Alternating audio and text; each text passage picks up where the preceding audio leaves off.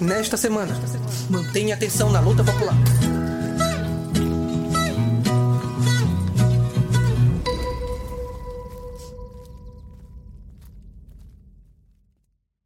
A tarefa dos verdadeiros democratas e revolucionários é, pois, mais que nunca, contra o desemprego, a miséria e a fome, contra o genocídio, a imoralidade geral e o golpe militar, impulsionar o protesto popular e o boicote ativo à farsa eleitoral. Este é o tom do editorial semanal Impulsionar o protesto popular, boicotar a farsa eleitoral, lançado no início desta semana pelo AND. O artigo trata do recente pronunciamento do general Paulo Sérgio Nogueira, ex-comandante do Exército e atual ministro da Defesa, colocando em dúvida o sistema de votação da farsa eleitoral. Ele e todo o alto comando não querem a ruptura, mas, diante da divisão nas tropas e profunda crise, estão sendo obrigados a pronunciamentos dúbios para pressionar as instituições reacionárias e, ao mesmo tempo, tentar acalmar suas bases militares. O editorial segue e denuncia a cegueira do oportunismo frente ao golpe militar contra-revolucionário que já está em curso e que o AND vem denunciando desde 2015. Leia o texto completo em nosso portal. O link estará na descrição. Greves e manifestações se espalham por todo o país. Motoristas e cobradores de ônibus da capital paulista realizaram uma grande paralisação no dia 14 de junho. Os trabalhadores exigem reajuste salarial imediato, além de outros direitos. Cerca de 6.469 ônibus de três empresas estão com a circulação suspensa. De acordo com a prefeitura, todos os ônibus do chamado sistema estrutural estão parados o que indica uma vitória da greve mobilizada pela categoria. O prefeito reacionário Ricardo Nunes, do MDB, já está tentando criminalizar os trabalhadores em luta. Nunes entrou com uma ação no Tribunal Regional do Trabalho para aplicar uma multa diária de 50 mil contra o sindicato. Contudo, tal medida não foi capaz de barrar a luta dos trabalhadores, que seguirão com as paralisações até que suas demandas sejam atendidas no Rio de Janeiro. Estudantes protestam contra os ataques à educação promovidos pelo governo militar.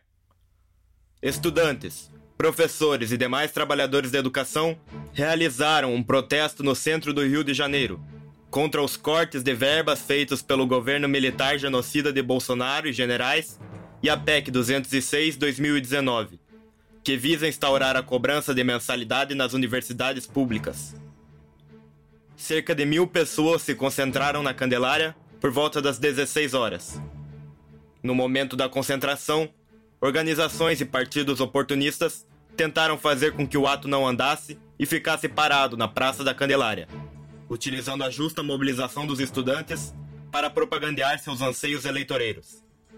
Em meio a esse impasse, estudantes independentes, de coletivos estudantis secundaristas e do Movimento Estudantil Popular Revolucionário MPR, romperam o cerco oportunista e insuflaram toda a massa estudantil a ir para a rua lutar pelo seu direito, utilizando palavras de ordem como: Não vai ter corte, vai ter luta.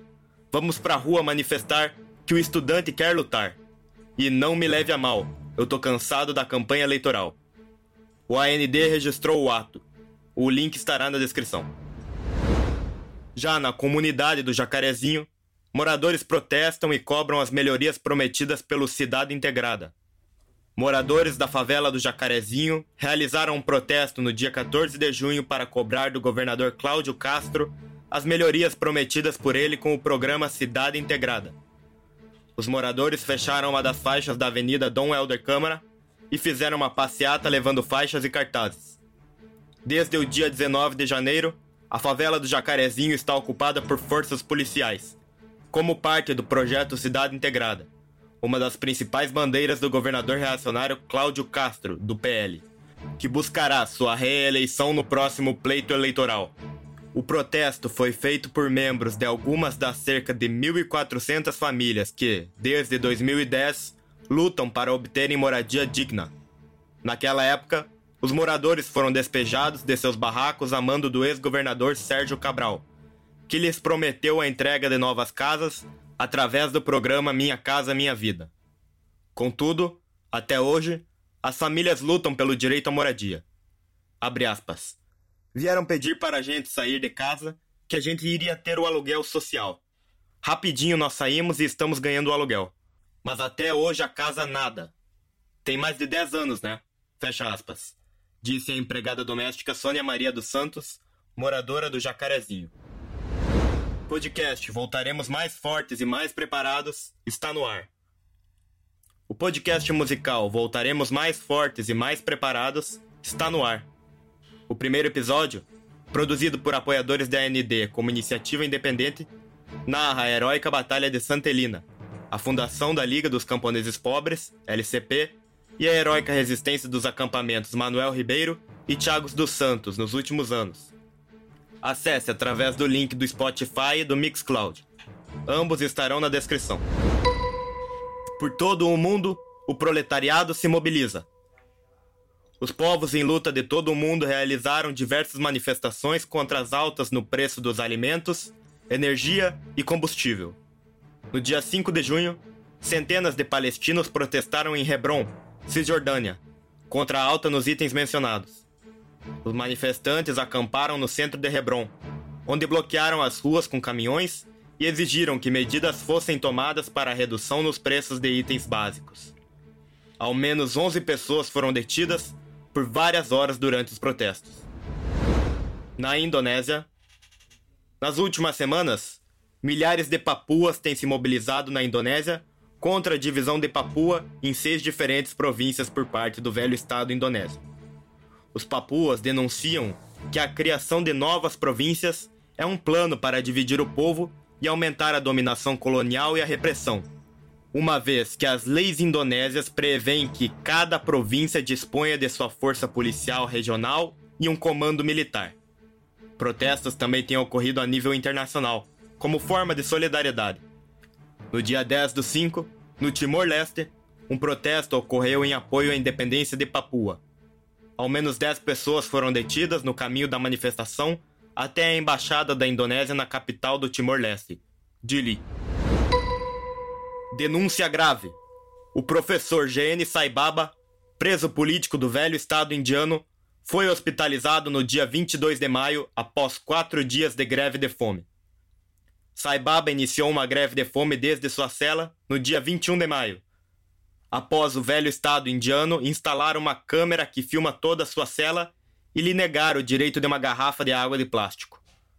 Com 90% dos seus movimentos comprometidos, Saibaba tem dificuldade para levantar garrafas e jarras de outros materiais. Como resultado da greve, Saibaba já garantiu vitórias parciais.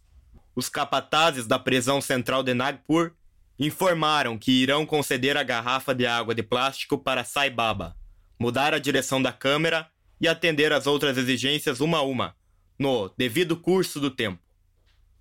A Comissão de Defesa e Libertação do Dr. GN Saibaba, contudo, demanda atendimento imediato de todas as exigências pela vida e saúde do intelectual democrático. Dentre as exigências que fazem parte da campanha para a libertação total de Saibaba estão a remoção total da câmera implantada, a transferência de Saibaba para outra prisão, a retirada de Saibaba da cela Anda, isto é, uma cela típica dos presídios indianos, em formato de ovo, e a liberdade condicional e o devido atendimento e tratamento médico para o professor.